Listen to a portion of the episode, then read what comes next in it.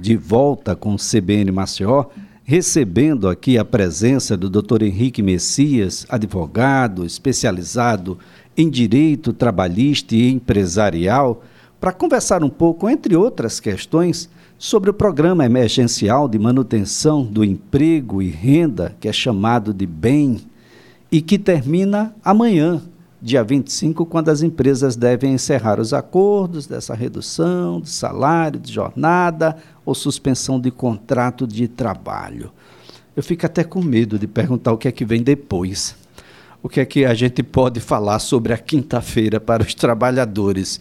Porque nos últimos anos, principalmente do ano do, do, do governo de Temer, do ex-presidente Temer para cá, são tantas as indas e vindas legais de normas, MPs que caducam e que são aprovadas e que viram leis e que deixam de virar, enfim, que é difícil até para o advogado especialista se manter atualizado nesse vai e vem, sempre numa tentativa de retirar direitos ou de impor condições para o acesso a esses direitos. Mas olha, vamos tentar aqui com calma, com tranquilidade, uh, com o doutor Henrique Messias, para ver se ele traz um pouco mais de luz, porque as trevas na seara trabalhista, doutor Henrique, uh, bom, esse espaço de treva é cada vez maior. Um bom dia. Bom dia, Elias. Satisfação conversar contigo novamente, desta vez pessoalmente. Pessoalmente, né? né? Conversamos diversas vezes através de telefone. Né? Está, estamos né, num momento difícil Felizmente as coisas têm melhorado, mas pela primeira vez estou aqui no estúdio e é uma satisfação estar aqui conversar mais uma vez sobre o nosso direito do trabalho e todas essas inovações que você já citou, que foram muitas. Né? A gente teve a reforma trabalhista em 2017 e já agora tivemos uma novidade em 2019 tivemos várias novidades nos anos de 2020 e 2021, consequências dessa pandemia que ainda estamos enfrentando, Elias. Pois é, doutor. Ah, nós tínhamos a CLT quase que na sua integralidade até bem pouco tempo atrás. Pouca coisa, de fato, se modificou do ponto de vista de garantias, de direitos. Né? Olha, eu tenho um FGTS, se eu for demitido, eu tenho isso, se eu for admitido, eu tenho aquilo, se eu for demitido por justa causa, a gente tem um rito, se for sem justa causa, a gente tem um outro. Isso parece-me que se manteve ah, durante um período muito grande, afinal de contas é da década de 40, ainda do governo de Getúlio Vargas, a CLT Aí naquela época a gente não tinha WhatsApp, não tinha computador, não se falava ainda, ou se falava, falava pouco em home office, aí tantas outras, né? E a flexibilização da forma de contratar, que era bem restrita e que agora você tem ah, um leque muito grande de, da, da forma de contratar, de como trabalhar, de como se relacionar entre trabalho de quem está oferecendo, o trabalho de quem está prestando o serviço, doutor. Mas recentemente eu, parece que guardou tudo para um saco só. E aí abriram a caixa, a caixa de Pandora, tem muita coisa ruim por lá, doutor. Isso. Elias, como você bem colocou, a nossa consolidação da Agência de Trabalho é de 1943. Né? Lá em 1943, a realidade do trabalho era outra. Né? Nós temos aquele trabalho, sobretudo, realizado dentro das dependências da empresa, com controle de jornada e etc. Né? Hoje, 2021, nós vivemos uma nova realidade, principalmente depois dessa pandemia, que trouxe uma série de alternativas, como, por exemplo, o trabalho remoto, que já existia, no entanto, com a pandemia, né, ele foi né, majorado, ele aumentou bastante.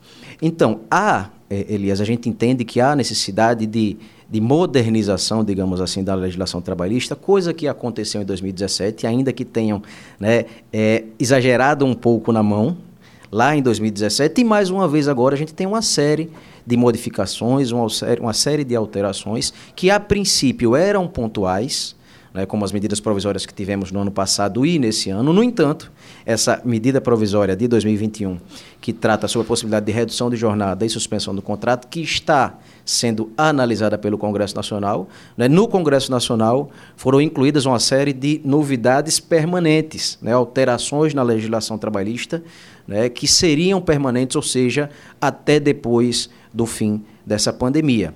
É preciso ter muito cuidado nesse sentido.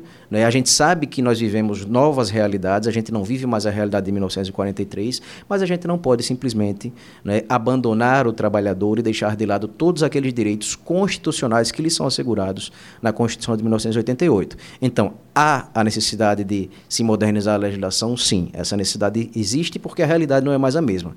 No entanto, não se pode né, exagerar na mão como está se tentando mais uma vez agora. Bem, redução de jornada e redução de salário. Gente, se a gente estivesse conversando sobre esse tema na década de 80, década de 90, eu acredito que a gente não conseguiria terminar a entrevista. A gente poderia até falar sobre a primeira metade, a redução da jornada, mas redução de salário não, doutor. Isso. Né, Elias, vive, vivemos, vivenciamos, na verdade, uma situação extrema, né? é, que foi a pandemia, sobretudo no começo do ano passado e depois, infelizmente, a segunda onda que nós tivemos de forma bem forte no começo desse ano. Essa situação extrema, essa força maior que a gente diz no direito, né, que independe da vontade das partes, né, exigiu novidades na nossa legislação trabalhista, exigiu né, medidas extremas.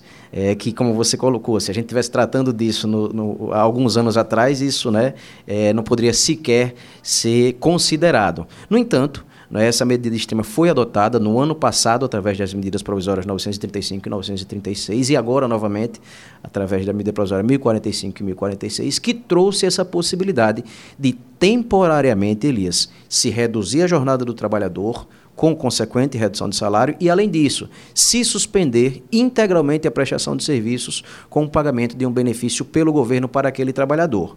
No ano passado, a previsão é que isso acontecesse enquanto durasse o estado de calamidade, né, e esse prazo foi sendo prorrogado. Neste ano, a medida provisória trouxe um prazo específico de 120 dias contados de 27 de abril de 2021, foi quando ela foi publicada, ou seja, esse prazo termina amanhã, na quarta-feira. Então, essa possibilidade de redução de jornada, redução de salário e de suspensão do contrato só existe até amanhã, a partir de quinta-feira, né, as coisas voltam ao normal, ou pelo menos o, ao que, que, se que pensa, é normal, né? doutor Henrique?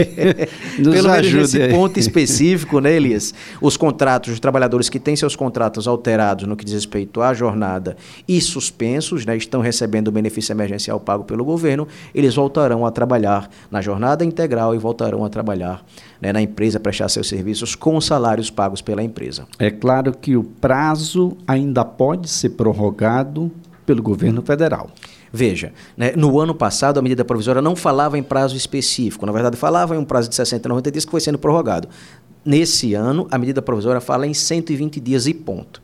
Tá? Então, a princípio, não há essa possibilidade. Então, só um ato legislativo nesse isso, caso, né, Isso, né? Veja, a princípio a gente não tem essa possibilidade de prorrogação, Elias. No entanto, né, a medida provisória, o projeto de conversão que está tramitando no Congresso, traz essa alternativa a partir do momento né, que a medida provisória seja transformada em uma lei, que em havendo uma declaração ou decretação de estado de calamidade, pode, mais uma vez, a União trazer essas alternativas trabalhistas para os empregadores e também para os empregados. Mas hoje a gente não tem isso né, não tem uma realidade muito próxima nesse sentido, ou seja, não haverá prorrogação a partir de quinta-feira, pelo menos por enquanto. Bem, doutor Henrique Messias, dá, dá para dar detalhes sobre essa redução de jornada e redução de salário?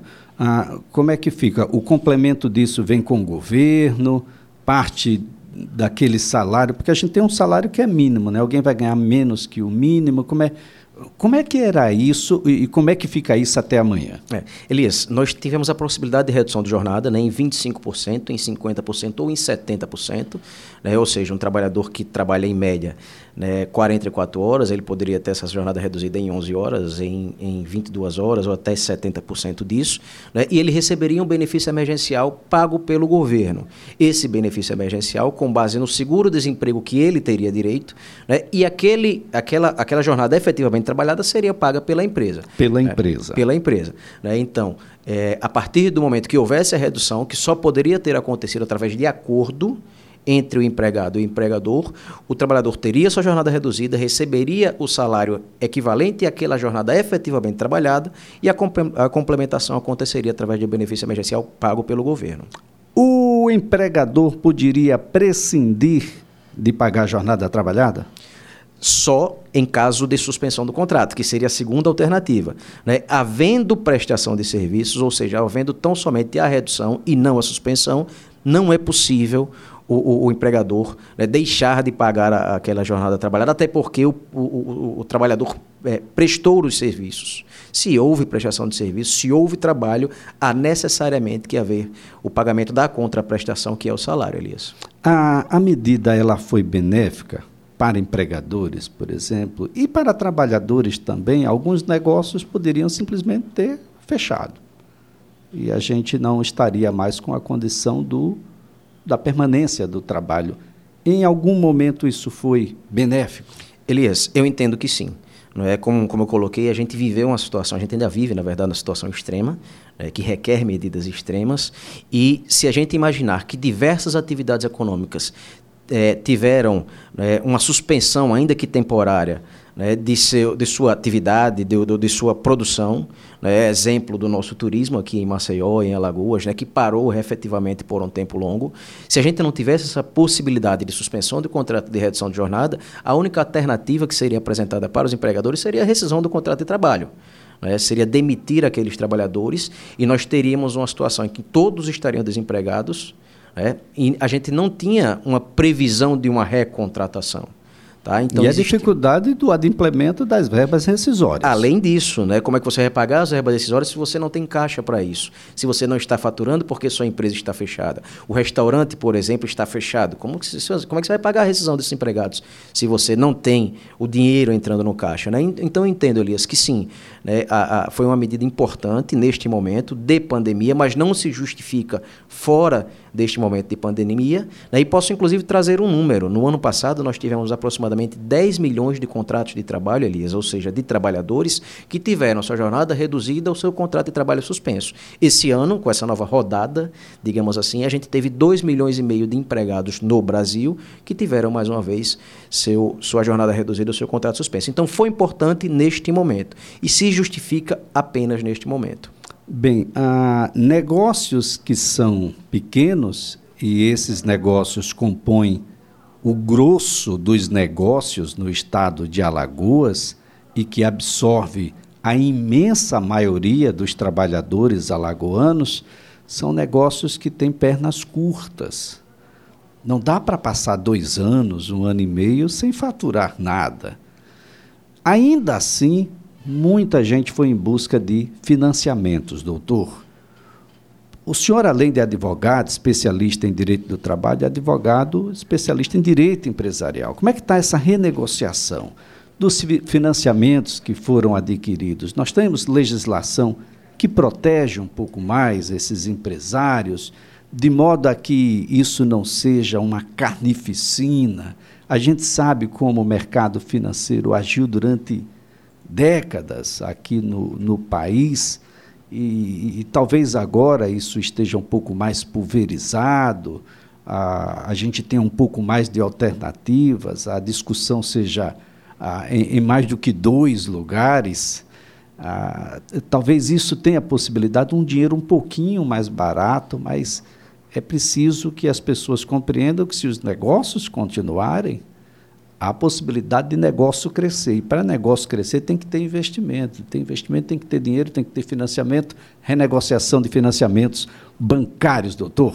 Isso. Elias, é, essa pandemia, essa suspensão, ainda que temporária, né, das atividades empresariais, trouxe consequências no que diz respeito aos trabalhadores, né, a necessidade do pagamento daqueles salários, né, daqueles compromissos com, trabalhador, com os trabalhadores, mas também né, trouxe consequências no que diz respeito às responsabilidades da empresa junto aos bancos, sobretudo aqueles bancos com os quais elas já tinham uma linha de crédito, que elas já tinham é, é, um, um, financiamento ou alguma coisa parecida, né, para viabilizar exatamente a atividade econômica, que, como você bem colocou, as empresas, em sua maioria no nosso estado, são muito pequenas e precisam desse incentivo. Né? Então, além das possibilidades de redução de jornada, de suspensão de contrato no que diz respeito aos trabalhadores, também tivemos inovações legislativas no que diz respeito também à possibilidade de renegociação com instituições financeiras, aqueles empréstimos, aqueles, aquelas dívidas, aqueles débitos existentes antes da pandemia, tá, Elias? Então, tivemos, inclusive, é, muito recentemente, no último dia 11, né, a publicação de uma lei, também fruto de uma medida provisória, que autorizou, mais uma vez, né, a renegociação junto ao Banco do Nordeste, por exemplo, ao Banco do Brasil, daqueles, daqueles empréstimos, daqueles financiamentos anteriores à pandemia. Então, a gente tem a possibilidade de concessão de um prazo maior, a gente tem a possibilidade, inclusive, de um reajuste de uma taxa para uma taxa que é praticada agora, desde que seja uma taxa menor que a anterior. Né? Então, é, também há essa possibilidade para, para, para o empresário. Né? Ele também pode buscar aquela instituição financeira que, felizmente, hoje né, tem um número maior de instituições financeiras e essa concorrência ajuda o tomador do crédito. Né? Então, existe essa alternativa para o empresário buscar a instituição financeira, que tem, onde tem esse, esse empréstimo, para que tente renegociar e, se for o caso, em último caso, Elias, inclusive, buscar o restabelecimento de, de, de, um, de uma. De uma é, de um equilíbrio naquele contrato de financiamento através do judiciário, mas é um último caso. Olha só, gente, então tem a possibilidade de portabilidade dessa dívida, doutor? Sim, também. Essa possibilidade de portabilidade existe, né? Hoje, com o Open Banking, né? É possível que isso aumente ainda mais, né? mas é importante para o empresário que tem a dívida, que tem o compromisso, que quer honrar com esse compromisso, que busque a instituição financeira, inclusive outras instituições financeiras, para é, é, buscar a possibilidade de, de portabilidade, se for o caso, se for interessante para ele. Olha, muito importante essa discussão com o doutor Henrique Messias, que o país tem mais de 150 instituições financeiras no Brasil. Você, por maior esforço que faça, não vai conseguir citar mais do que 10 ou 12, mas tem.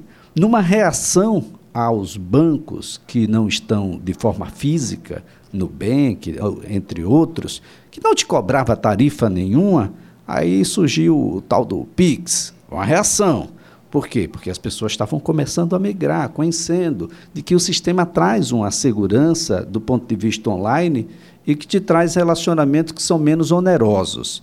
E os empresários estavam migrando também, inclusive em bancos que agem como cooperativas, em que você não é apenas um cliente, mas é meio que um sócio, que um, um acionista, meio que dono do negócio. E tudo isso surgiu para que você pudesse fazer com que, ah, bom, vamos ganhar dinheiro trabalhando e não só com o trabalho alheio, né? não só com a desgraça alheia, também com o fechamento ah, de determinadas instituições, porque o indivíduo já pagou duas, três vezes e não termina de pagar. Isso tudo hoje é possível, não é, doutor?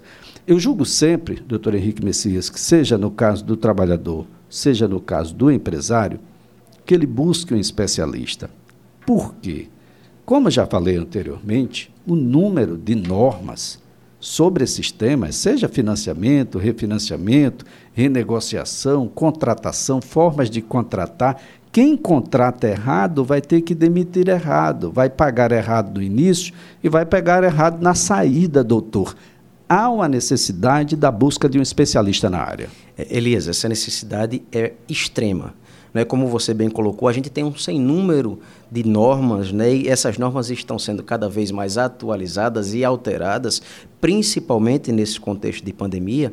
E o empregado, o empregador, o empresário, né? ele precisa estar antenado né, a essas alternativas e ele só consegue isso através de um especialista, seja no que diz respeito às questões trabalhistas, seja no que diz respeito às questões empresariais, é extremamente importante que o empresário, no caso, busque um colega advogado de sua confiança, busque a informação, até porque isso lhe trará segurança jurídica e evitará naturalmente um prejuízo maior lá na frente, evitará um, um, um contencioso, né, um processo judicial que é sempre desgastante. Né? Então, o acesso à informação de qualidade é importante, Elias, e isso se consegue com certeza através da consulta a um especialista. Bem, doutor Henrique, é hora de todo mundo sentar à mesa ah, o dono do negócio, os fornecedores, os colaboradores, clientes que compraram, mas não levaram.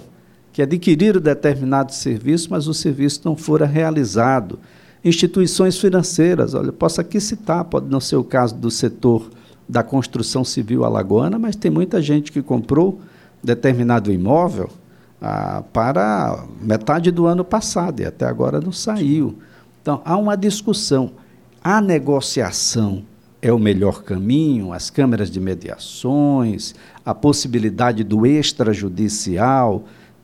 Perder um pouquinho pode significar ganhar aqui? Com toda certeza, Elias. A gente, né, buscando conciliar, né, buscando resolver o problema, deixando um pouco de lado a animosidade, né, é, a gente consegue sim é, solucionar uma série de situações. Né? E soluciona, como a gente diz né, no acordo, todo mundo cede um pouco, mas todo mundo sai satisfeito. Se você judicializa uma questão, necessariamente uma parte sairá satisfeita, a outra nem tanto. Né? Então, na medida em que você consegue resolver através dessas formas alternativas de solução de conflitos, é extremamente importante né, para o consumidor, para o trabalhador, para o empresário, para a instituição financeira. Principalmente considerando essa condição que nós vivemos hoje, né, de pandemia, que a gente diz no nosso direito, que é uma situação de força maior, extremamente clara, como, né, pelo menos na minha geração, eu nunca tinha visto. Né? Então, existe sim uma necessidade de se ajustar aqueles acertos, né, os contratos dos mais diversos, e a melhor forma de fazer isso é através de uma negociação, de uma boa conversa, de uma solução, Elias. E olha, há uma tendência de tudo, absolutamente tudo, ter um movimento inicial mais elástico de que fora em qualquer época. Então tem muita gente aí que está com, bom, investido num capital de giro, estou comprando mais mercadoria, estou comprando, fazendo mais estoque, ou mesmo investindo no, no maquinário, novos equipamentos, equipamentos que conseguem fabricar mais com menos, empregando menos pessoas ou empregando mais pessoas mais ah, com um, uma possibilidade de, um, de, de, muito mais produtos, muito mais itens no final. Há financiamentos que são necessários, porque a gente tem dívidas futuras com fornecedores e com clientes também. Bom, isso tudo faz parte do negócio. Mas há uma necessidade de que a gente comece a partir de agora, quem já não fazia, a ter um especialista nessa área. Para contratar da forma que precisa ser contratado. Hoje as contratações são inúmeras, né, doutor? Eu posso contratar um MEI? Parece que eu posso, mas em que condições? Todo mundo na minha empresa vai ser MEI? Talvez a gente tenha um problema aí com a Procuradoria Regional do Trabalho e alguns, alguns problemas que podem terminar em multa. Esse negócio pode sair caro, muito mais caro ah, no, no, no, futuro. Então, vai ter um momento em que você vai contratar dessa forma, outros que só podem ser no final de semana, outros que são. Hoje já tem contratação legal para quase tudo que tem na vida real, doutor. Isso, Elias. Né? É, voltando à questão trabalhista, não é, é, nós temos um sem número de formas de contratação. Na verdade, não vou o, o sem número é até um exagero, mas nós temos um número muito grande de formas de contratação. O MEI é um, é um exemplo né, dessas formas de contratação. No entanto, o MEI ele só pode ser contratado desde que seja de fato um profissional autônomo, que não é a regra. A regra é que nós temos um profissional empregado, aquele que cumpre horário, aquele que cumpre regras, aquele que precisa ele estar tá prestando o serviço, ele não pode substituir, colocar uma outra pessoa no seu lugar, ele tem um salário. Então, presentes essas condições, eu tenho um empregado. Se eu tiver a contratação através de e-mail, eu estou indo de encontro à legislação e eu terei problemas no futuro. Olha só, né? busque um advogado da sua confiança. Doutor Henrique Messias, foi um prazer tê-lo aqui. Um ótimo dia. Um grande prazer, Elias. Até a próxima.